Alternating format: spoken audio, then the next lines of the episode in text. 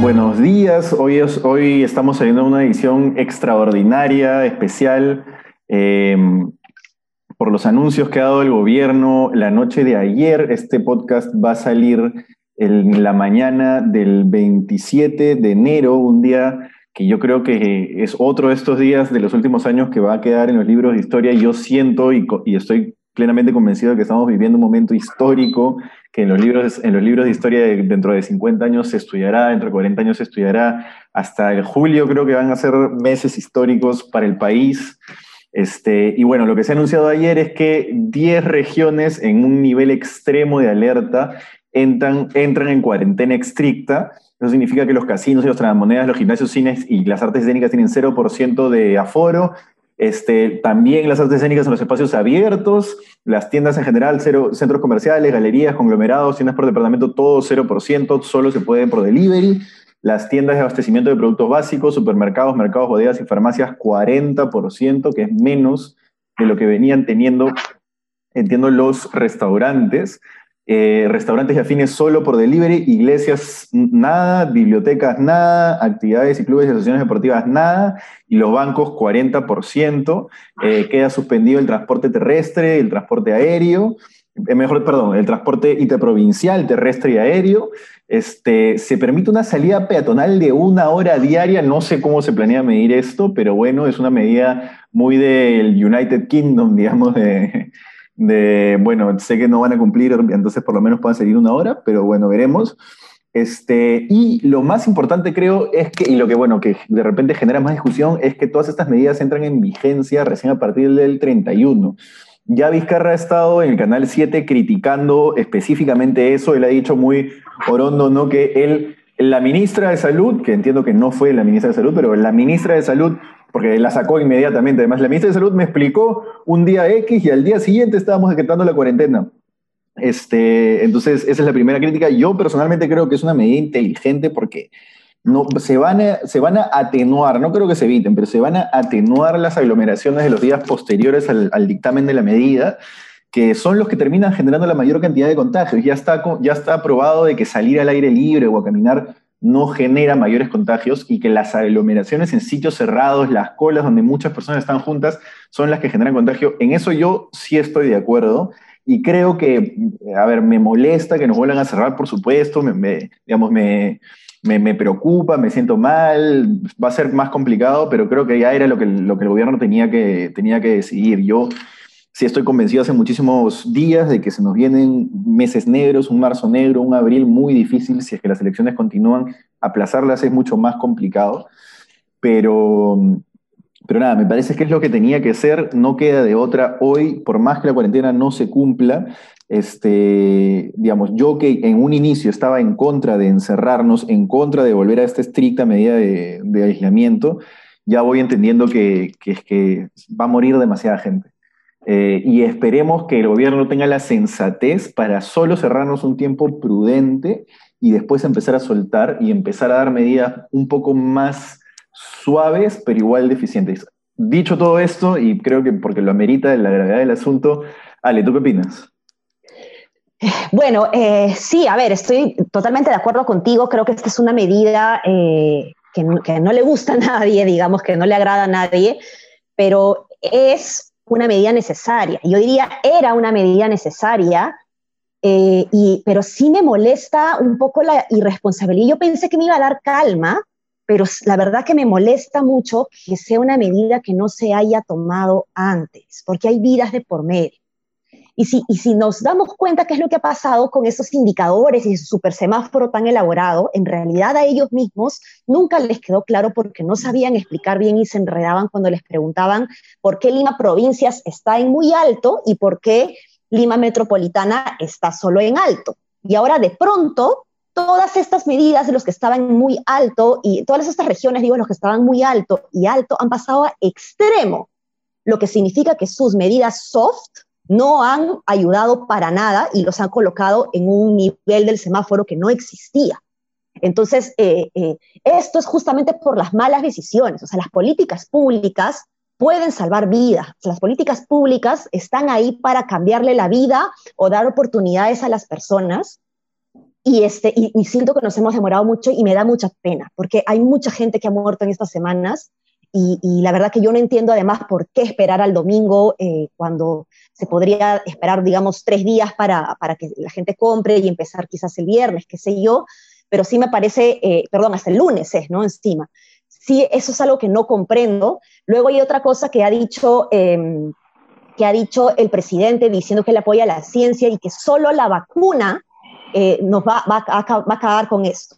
Y ahí yo discrepo totalmente. La vacuna es muy importante, sumamente necesaria, eh, pero mientras tanto podemos hacer varias cosas.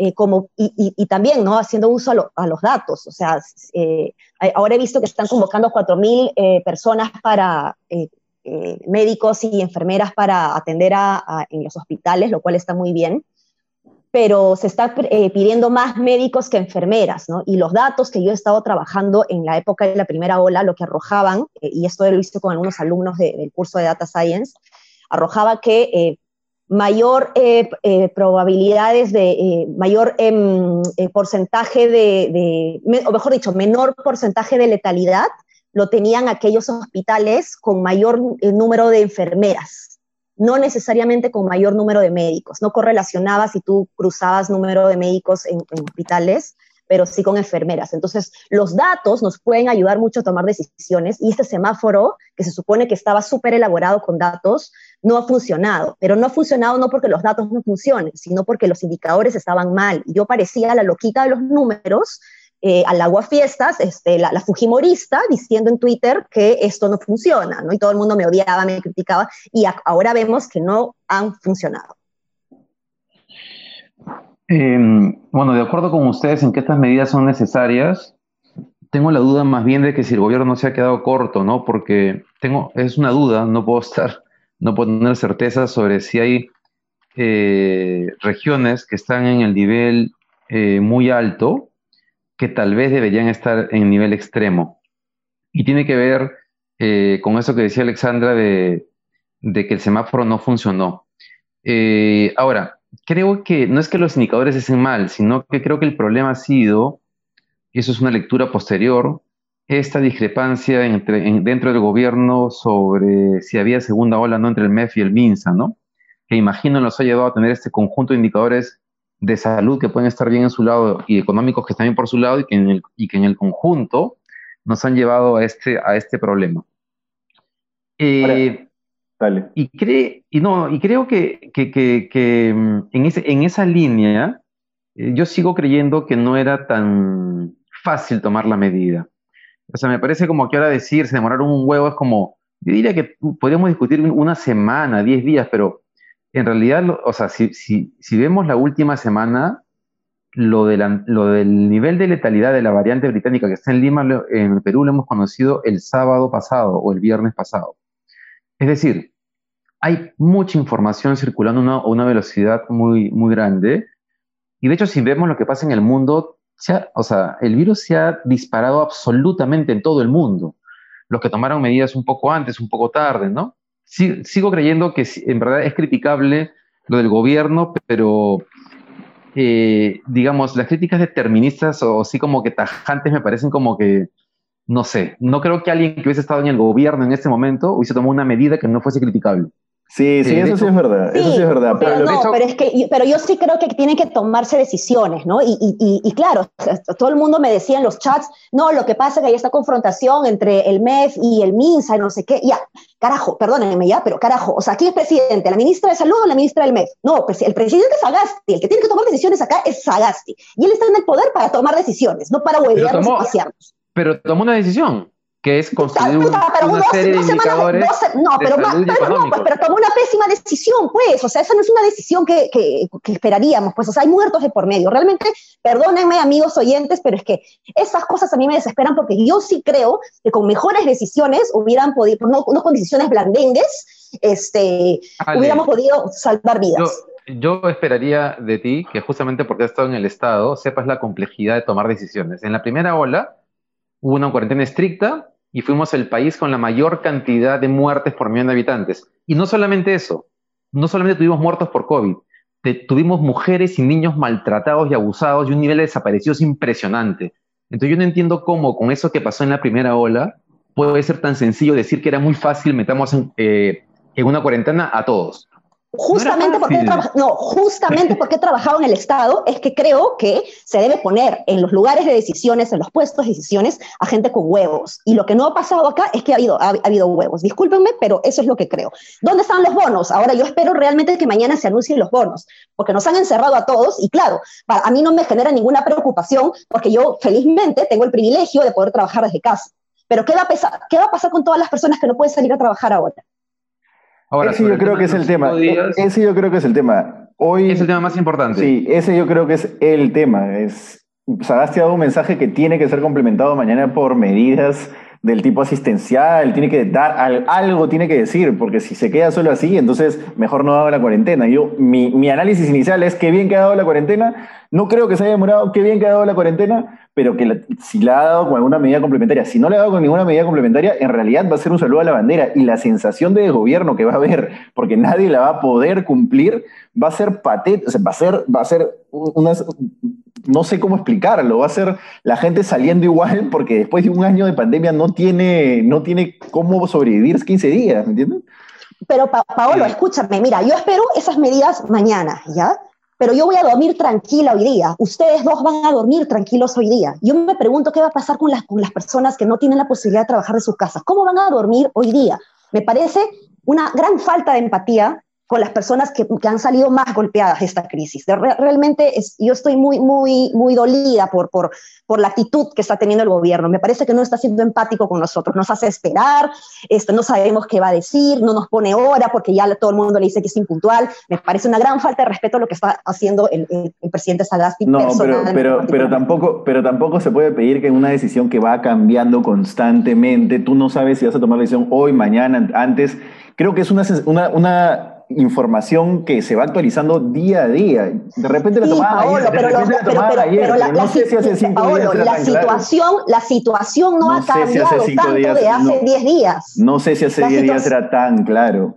No sé si hace 10 días era No, la situación ha cambiado mucho en los últimos 10 días, Alexandra. Y de hecho, si escuchas los podcasts de este, nuestros podcasts, Nuestros vas a ver que hace, vas a ver que hace 10 días ninguno estaba en eh, con la. Yo no, no, no. Yo estaba, yo, estaba diciendo que ya tomen decisiones. Escúchame, vamos a escuchar los podcasts, yo sé, pero cuando te damos las razones para no hacerlo, tú decías, no, en verdad sí es verdad que es difícil tal cosa, tal cosa, tal cosa. En porque, fin, no, porque, porque, no es solo una cosa de tomar la decisión y ya está, es una cosa de tomar la decisión y todo este downside, ¿no? O sea, tengo un montón de gente que no va a soportar la cuarentena. ¿Cómo toma una decisión de esa manera? Solo cuando llegas a un punto realmente crítico, ¿no? Creo que por, eso es que digo que es urgente, eh, por eso es que digo que es urgente saber qué pasa con los bonos, ¿no? Sí, eso sí es urgente. Ya, pero, pero, volviendo al tema, al tema de ser determinista, o sea. Claro, no creo que sea, claro, no creo que sea, perdón, David, solo cortito, no creo que sea, oye, gobierno de Sagasti, no diste ahorita los bonos, si los da mañana, yo me siento, o sea, me sentiría tranquilo. Si los da mañana, yo, claro, evidentemente, yo no, yo no voy a ser acreedor del bono, no necesito el bono, y, y, evidentemente yo hoy voy a volverme tranquilo, pero no me parece una crítica justa con el gobierno decir, no diste hoy los bonos, los puede dar mañana, ¿no? Creo que en, en ese sentido, mientras los dé, creo que basta, ¿no? Sí, el tema es que los dé en estos días, antes, antes del domingo, obviamente, y que, efectiva, y que finalmente, y algo que hemos criticado, pero que no sé si es solucionable, es que se entreguen efectivamente, que fue lo que, o sea, que digamos que a partir de lo que pasó en la primera ola deberíamos esperar que efectivamente sea así, pero considerando el dato, el dato que daba Alexandra el, el otro día de que ya, o sea, que en este momento hay bonos que no han sido entregados, es como, claro, las, ya son deficiencias del Estado que son pues, este, parte de la precariedad en la que... En la, Pero ya está la, plataforma, ¿no? Yo me, yo me sumo como voluntaria a resolver ese problema. Yo me comprometo a hacerlo gratis. Yo lo puedo solucionar, de verdad. O sea, aquí lo digo. Yo, yo, o sea, ya, si la plataforma ya está, o sea, ya no tendría que ser la misma complicación de, de, de, la, de la, primera vez. Ya no estamos en la primera vez. Ya tenemos la plataforma. Sí, no tendría que ser la misma complicación. Sería muy feo que sea la misma complicación porque se demostraría una incapacidad increíble. Sí, y bueno, y, además, así como el bono, tienen que haber, pues, eh, el MEF tiene que anunciarlo reactiva para las, para las empresas que van a tener que cerrar. Y además hay un tema que, es importante que tiene que ver con, con, lo que tú decías, Paolo, ¿no? Es, digamos, de, el momento histórico, porque el gobierno tomó la decisión por 15 días, pero eh, esto no va a durar 15 días, ¿no? Eh, esto va a durar dos meses, eh, si uno se deja llevar por, por lo que está pasando en otros países de la región y del mundo. Entonces viene ahora el impacto económico, la incapacidad del Estado para hacer que estas cosas funcionen. Probablemente nuevamente van a aparecer los problemas de violencia contra la mujer y contra niños, que en la primera ola fue una cosa brutal, o sea, fue brutal el nivel de desaparecidos y de violencia que hubo. Y lo más probable es que el Estado no, vaya a estar en capacidad de, de abordar el tema. Alexander, una pregunta, ¿qué tan difícil es que, que en vez de bonos los militares lleven alimentos? O sea, yo no sé en verdad cuántos miembros de las Fuerzas Armadas tenemos en el Perú, pero digamos, ¿hay, hay, hay forma de combinar un tema de bonos con, con, entrega de, de alimentos eh, de parte de las Fuerzas Armadas a las poblaciones más, más vulnerables en algunas partes del Perú? Un gran Pregunto, un gran taita, bueno, de, hecho, de, hecho, en, de, hecho en, el, en, el, libro Pandemonio, en el capítulo que yo tengo sobre los bonos, hablo de eso, de, que con, con, los, con las Fuerzas Armadas se, puede, se, se, pudo haber ayudado a los gobiernos locales a entregar las canastas, que fue un desastre, ¿no? Este, eh, las Fuerzas Armadas están ahí, tienen todo el conocimiento del despliegue, sobre todo en zonas rurales, ¿no? Son los que mejor conocen, inclusive las zonas rurales, hasta mejor que en zonas como el Braem o la Amazonía, son son personas que conocen mejor el territorio que los propios alcaldes, ¿no?